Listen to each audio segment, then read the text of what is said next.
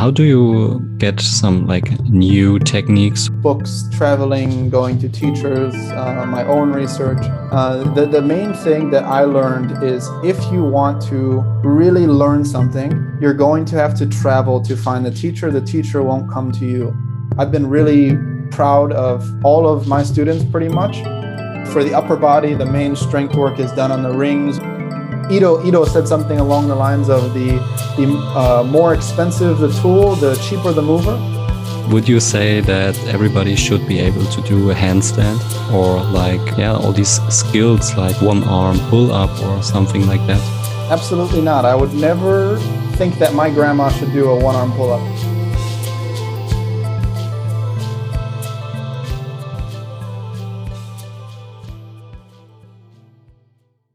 Yeah, you mentioned locomotion, and can you explain this? What is it about?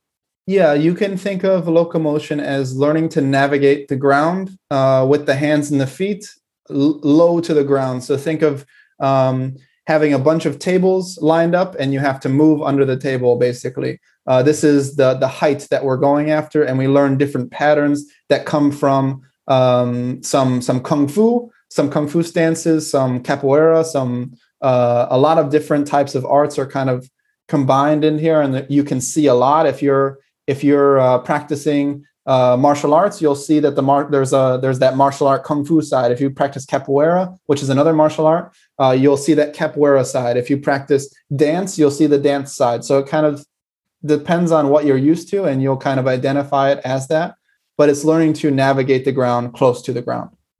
Hmm. yeah uh, what do you think about this animal movement um, style training? Like uh, walking like a bear or like a lizard, for example. Yeah, I think um, the I think the the word animal movement is is trademarked or something like that. It's like a, a system or something. I could be wrong, but that's what I'm mm, thinking yeah, about th- this animal movement system. Um, compared to Ido's locomotion, there is no comparison in my eye. The the, the locomotion has uh, hundreds of elements, uh, if if if not over a thousand. Uh, it has um, uh, working towards improvisation. You have much more freedom in it. So if I was doing um, which one would I choose? Absolutely, every time I would go for locomotion. But that being said, walking like an animal is no problem at all. And within the locomotion, we also do lizard crawls. We do things that resemble uh, different animals as well, uh, but it's it's different than the animal movement as in the, the trademark style that that they teach um, in, in, in that that way. Hmm. Yeah, yeah. Um, would you say that? Um, sorry for just uh, a bit jumping because I have so many things in my mind want to talk with you. Mm. Um, would you say that everybody should be able to do a handstand or like, um, yeah, all these skills like one arm pull up or something like that? What do you think? Absolutely, absolutely not. I would never uh, can want my, or I would never uh, think that my grandma should do a one arm pull up. Uh, so the these skills can be very good at certain times to build up to, but they're definitely not necessary. And uh, the, the necessity of them depends on what you're using them for. Uh, for example, if you were competing in uh, in rock climbing, maybe you would need a full front lever or somewhere close to that, and maybe you would need some advanced bent arm pulling, like a one arm chin up or close to a one arm chin up. Maybe that would benefit you in that area.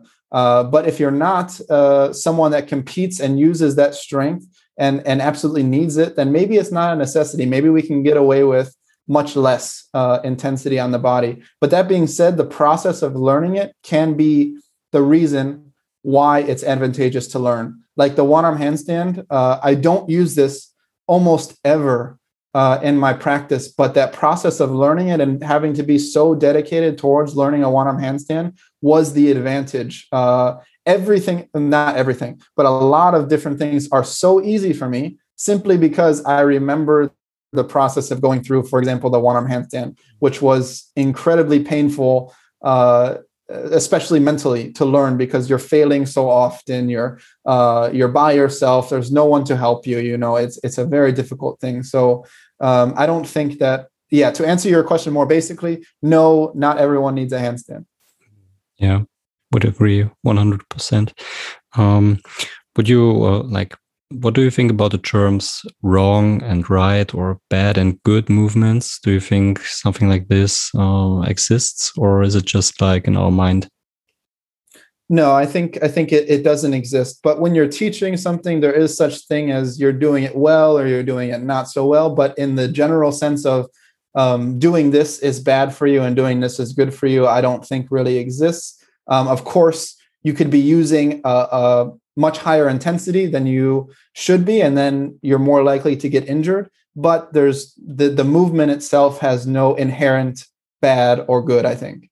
Mm something that I like to say is like there are no right or wrong movements or like yeah moves whatever and the main problem is that the people who are doing these things like for example the handstand they are like watching youtube video with a handstand and think okay i will train uh, directly without like n- no um, experience like from uh, kung fu or kickboxing and just directly jump from like a fitness training into the handstand get an injury and then say like this is uh, shit or it's it's wrong or it's a bad move and yeah not not only with handstand but maybe like uh, also with other um, moves and that's something that i realized that people are mostly not like um, prepared well from body and mind to like use these movements. Yes and i think um, the good thing about developing some level of body weight strength is if you're not strong enough to do it usually it just doesn't happen. So for example if if you you're not strong enough to do a one arm chin up you're not going to be able to move off that arm uh, and nothing bad's going to happen you're simply going to get no movement but if you try to squat uh, 400 kg when you uh, never uh, don't squat very regularly, then that can end up very bad for you. So there's some there's some good things about developing some some body weight strength in the sense that it's harder to do a more advanced progression because you simply can't do it. Yeah. Uh, do you have some like regeneration um, insights from your life? Like, do you um, yeah like uncovered some secret uh, regeneration process, processes in your life um, like uh, do you like do you like cold showers for example or do you go into sauna or things like that or massage rollers whatever um, do you use something like that or do you like build up a routine to uh, yeah like regenerate um like deeper not better faster but deeper maybe Uh, no, no secrets, definitely no secrets, but um, I have used some of the things that you've talked about in the past, like cold showers, being uh, exposed to the cold. Um, my hometown in America can get very cold in the winter, so I'll use that time to uh, go outside and explore. And uh, a, a, funny, uh, I guess not a funny story, but when we were training um, kung fu in in China, we were training in January, uh, and it's freezing cold, snowing outside. We're training at six in the morning. Uh, we go out there and we're going to do some soft work. So we're not going to get our body temperature up very high. So we're already freezing cold. We have our gloves on, uh, and the the coach in front of us tells us, "Take off your gloves. Teach your body how to warm up your hands by themselves." So we took off our gloves. Uh, the first couple of days, completely frozen, can't feel them for uh, a good five minutes or so after the work and then after that the the hands learned to warm themselves up and no longer needed those gloves for that particular work so i think that there's some very powerful things to using the cold using the heat uh, to train and and um, understand what's happening in the body um, and then as far as like massage goes i do uh, get massages and use some more chi- Chinese Chinese style uh, techniques. For example, um, I had another injury to my knee while I was in China. I basically um, I'd never got an MRI, so this isn't for sure. But the the doctor told me more than likely I had done something to the ACL. It wasn't ruptured or anything, but I had done something, and my knee swelled up to the size of a balloon. I could barely walk on it. Um, and they recommended that I get acupuncture and I had never done acupuncture before. So I mm-hmm. said, okay, I'll, I'll give it a try.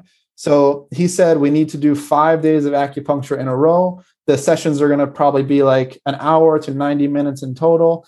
Uh, so I tried it. After three days, 80% of the inflammation was gone. After five days, 90% of it was gone. And then it was a matter of slowly getting it out after that. So I had some very good experience with acupuncture for that particular injury.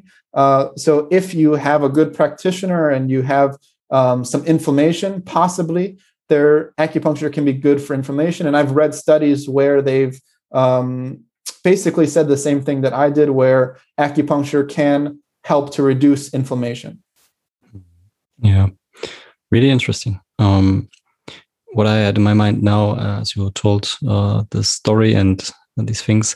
Um, how do you get some like new techniques, or how do you find some some new things that you include in your own training or in your coaching?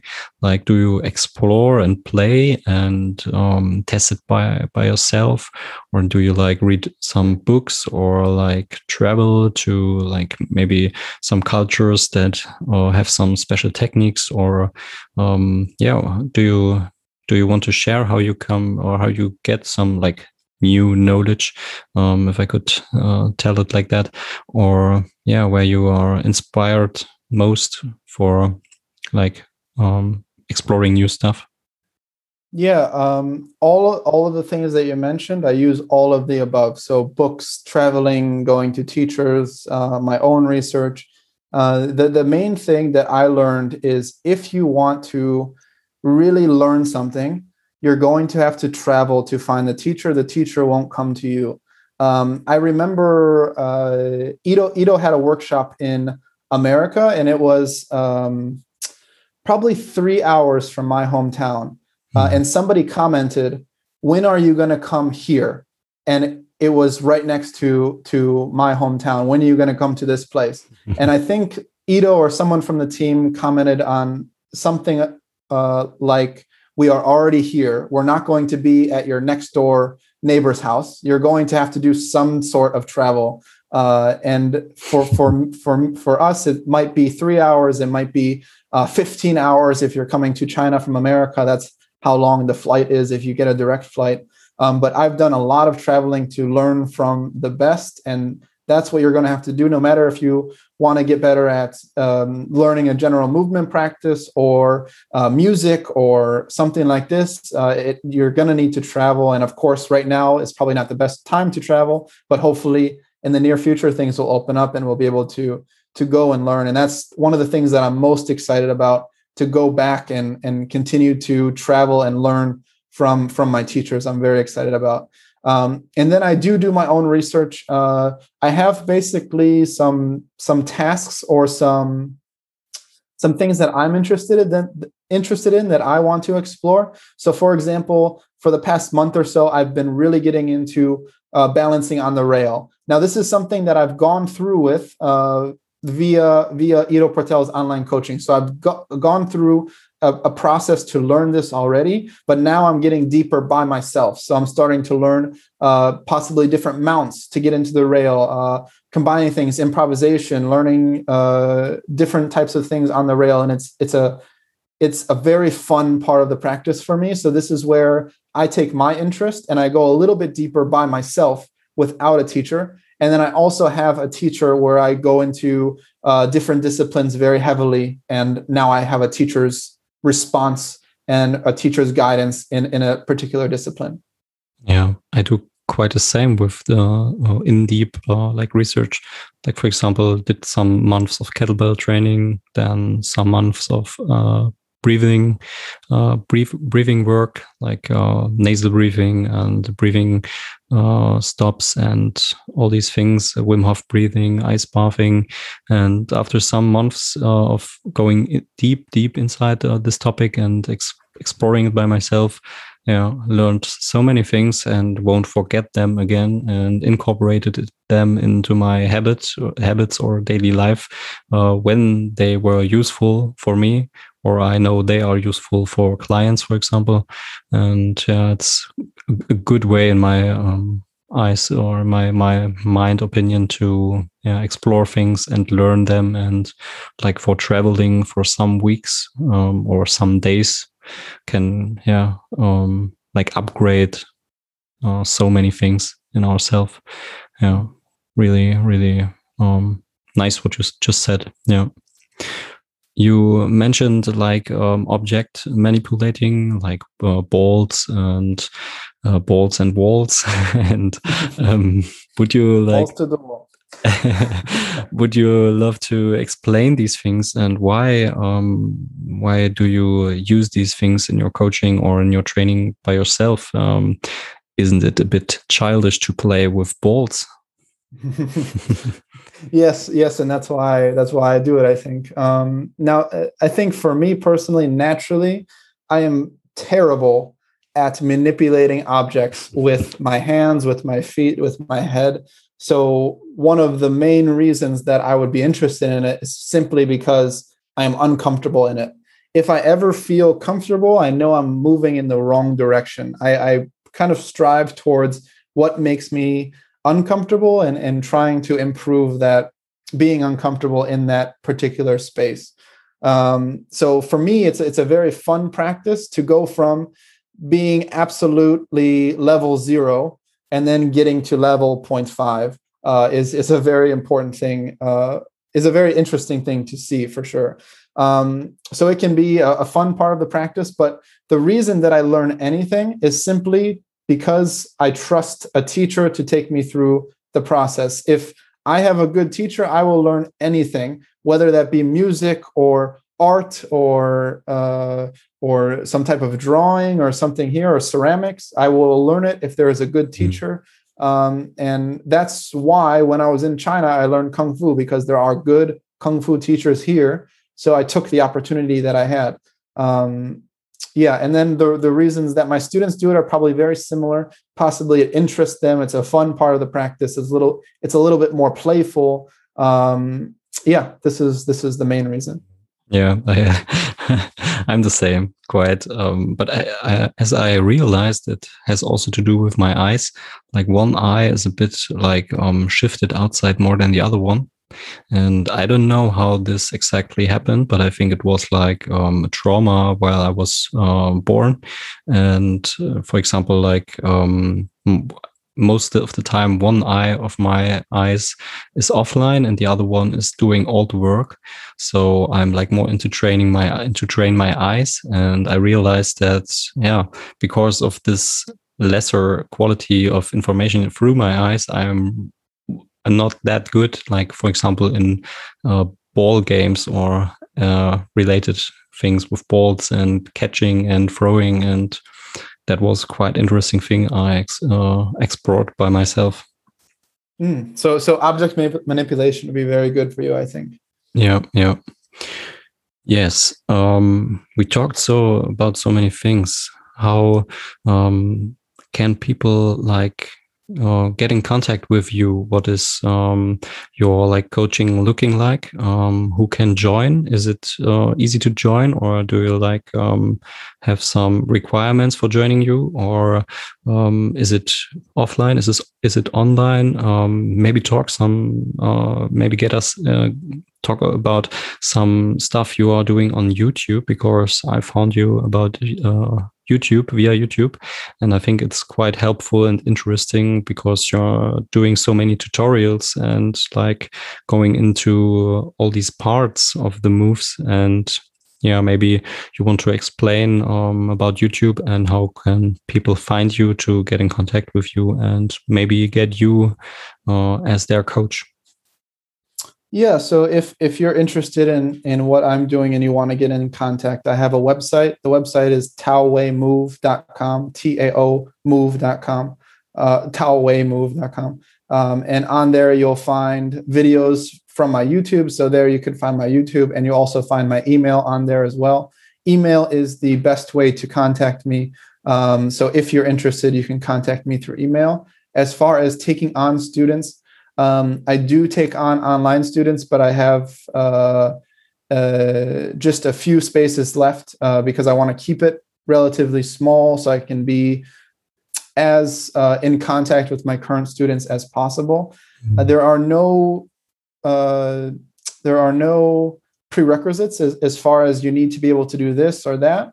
There are people from everywhere. Some people come very strong, very mobile. Some people come without being able to hang or be able to squat. So there's a big uh, demographic. But one thing that stays the same is you're if you're going to come, you're going to need to come and you're going to need to work and you're going to need to make some sacrifices. So for online coaching, we need video communication. So you're going to be taking videos of yourself, you're going to be analyzing, you're going to be sending them to me, and I will be giving you feedback this way. So if you are uncomfortable filming yourself, if you're uncomfortable editing to, together, basic editing together videos, then online coaching is probably not for you. If you're not going to spend an hour a day at least on your practice, then online coaching is not for you. Um, I realize it's not for everyone, and that's totally fine. But if you are interested in learning from me, that is an option. I also do teach in person. Obviously, right now I'm in China. So if you're in China, you can contact me. If you're outside of China, um, right now it's almost it's very difficult to get inside China. So I don't expect anyone to be traveling into China to to train with me. But in the future, that's a possibility as well. Um, I do do workshops as well. I actually will be doing a workshop in China very soon. But hopefully, once things open, I'll be doing uh, some workshops in different countries. So that'll be another opportunity to join.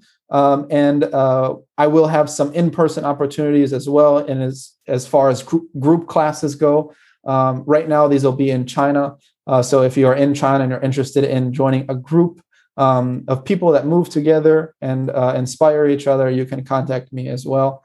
Um, and then as far as YouTube, uh, yeah, I, I uh, started this this YouTube channel originally as kind of like an archive of uh, okay, this is what I can mm-hmm. do now. Let's just upload a video. So if if you go on my YouTube channel and just look at my oldest video, it'll probably be I don't remember exactly, probably like a muscle up or something like that. Um, and then it slowly evolved into some basic tutorials, maybe on like a chin up, uh, and then I started doing some very uh, cringy vlogs where I videotaped myself uh, doing my practice, and then people got interested, and then I started doing more and more. Uh, and then what I've realized through gaining a following on YouTube is that uh, I, I want to share information that people will actually use. So you'll notice in my titles, there's no clickbait. In my uh, thumbnails, there's no uh, incredible looking thumbnail. It's very basic. And I do this on purpose. I'm not looking to get hundreds of thousands of subscribers or millions of sub- subscribers. I don't want people watching my videos and then just end up having empty views. I want people watching my videos, the majority of them, to actually use the information, apply it, um, and actually gain something from it. Because for me, YouTube was a very good source for me to start to learn some of these things. So I want to be a channel where you can come and uh, learn some things about the philosophy behind certain things, maybe a tutorial here, here and there, maybe see how my practice is, um, and you can you can gain some insights. So uh, although my my channel is is growing, I'm I'm honestly quite scared if it does grow to be very big. It's a scary thought uh, to to for that to actually happen. So uh, in a way, I'm doing things to limit the growth of my channel in, in some ways. But at the same time, I do want people that are interested in going to use the information to find it. Um, so if you're interested, my my YouTube is simply Tao Wei. Uh, you can search the Tao Wei and and find my YouTube channel there, and hopefully you enjoy some of my uh, my style and some of my videos, and I'll, I'll continually put out content uh, that I think is important and and continually increasing quality. Hopefully. Mm. If you are ever interested, please uh, get a workshop uh, done in Germany because uh, like followings of uh, movement culture and like uh, also for you is I think uh, growing more than ever and I think there is a highly interested um, yeah community for participating in workshops with you for yes, example. I- I, w- I would love to travel to Germany. And what's funny is if you look at the analytics for my YouTube channel, the first the first one is United States, and I think the second or third one is Germany. So I don't know why I come across uh, well in Germany, but I'm I'm glad to hear that, and uh, I get a lot of people contacting me from from Germany, that this area. So I'm I'm very happy that uh, some some people in that area are enjoying. Yeah, perfect. Uh, I will put a clickbait um, title about uh, on our podcast. so uh, just uh, for the record, no. Okay. Um, okay. um, I will link all these things you mentioned, like YouTube tutorials. Um, I will. We, we, may talk again um, to put some um, stuff into the show notes for people, and we'll direct them to all the things you mentioned. And Antonio, if there's anything you want to tell the listeners what is on your heart from the deep inside, you can tell them now, or we are leaving the podcast. deep, deep inside my heart. Oh, geez, that's probably uh, very, very difficult. Uh, you you already said so many things from your heart. Yeah, yeah. Maybe maybe mo- maybe all of it was from my heart already. yeah. Hopefully, you know, uh, the main the main thing I want the listener to get out of this is to to explore more from their body, to move more. If you're listening to this podcast right now, squat down for a second, go hang for a second, um, move the spine. It's it's a very important thing. We don't get a second body, uh, so we need to to appreciate what we have and um, hopefully allow our body to work for us and not feel trapped inside of it. Mm, yeah, jump, run, walk, climb, uh, squat, mm. hang, yeah, so many things, lift, and play with your children if you have children, and enjoy. Absolutely. Yeah, enjoy everything outside. Explore. Even if you have a dog, just run. Uh, take them for a run or whatever. And Antonio, I'm very thankful uh, I can only highly appreciate people to get in contact with you and ask for coaching or participate if you are like interested in all these things that Antonio told you. And I hope it's a help for you. We will link everything in the show notes. And Antonio, goodbye and till the next time. Thank you, Florian. It's been a pleasure to be on. I, I will hopefully be talking to you soon. yeah. Goodbye, Antonio. Goodbye. Das war die heutige Folge. Ich hoffe, du hast etwas für dich mitnehmen können, etwas gelernt oder direkt etwas angewendet, während du zugehört hast. Lass es mich wissen, wenn du irgendetwas davon für dich umsetzen konntest. Schreib mir dazu gerne bei Instagram unter bewusstsein.und.physis oder tritt direkt dem Discord-Stamm bei und gib dort Rückmeldung, stell deine Fragen, alles, was du auf dem Herzen hast zum heute besprochenen Thema. Hast du selber einen Wunsch für den Podcast? Dann schreib ihn mir ebenso. Gerne lade ich auch diese Menschen ein, die dir auf deinem Weg geholfen haben mit ihren Erfahrungen und ihrem Wissen. Alle weiteren Informationen findest du in den Beschreibungen dieser Folge und auf meiner Website bewusstsein und physis.de. Dort findest du auch ein schriftliches Transkript der Folge sowie alle weiteren Links und in dieser Folge besprochenen Punkte, zum Beispiel Bücher, Kurse, Webseiten und vieles weitere. Danke fürs Zuhören. Bis zur nächsten Folge.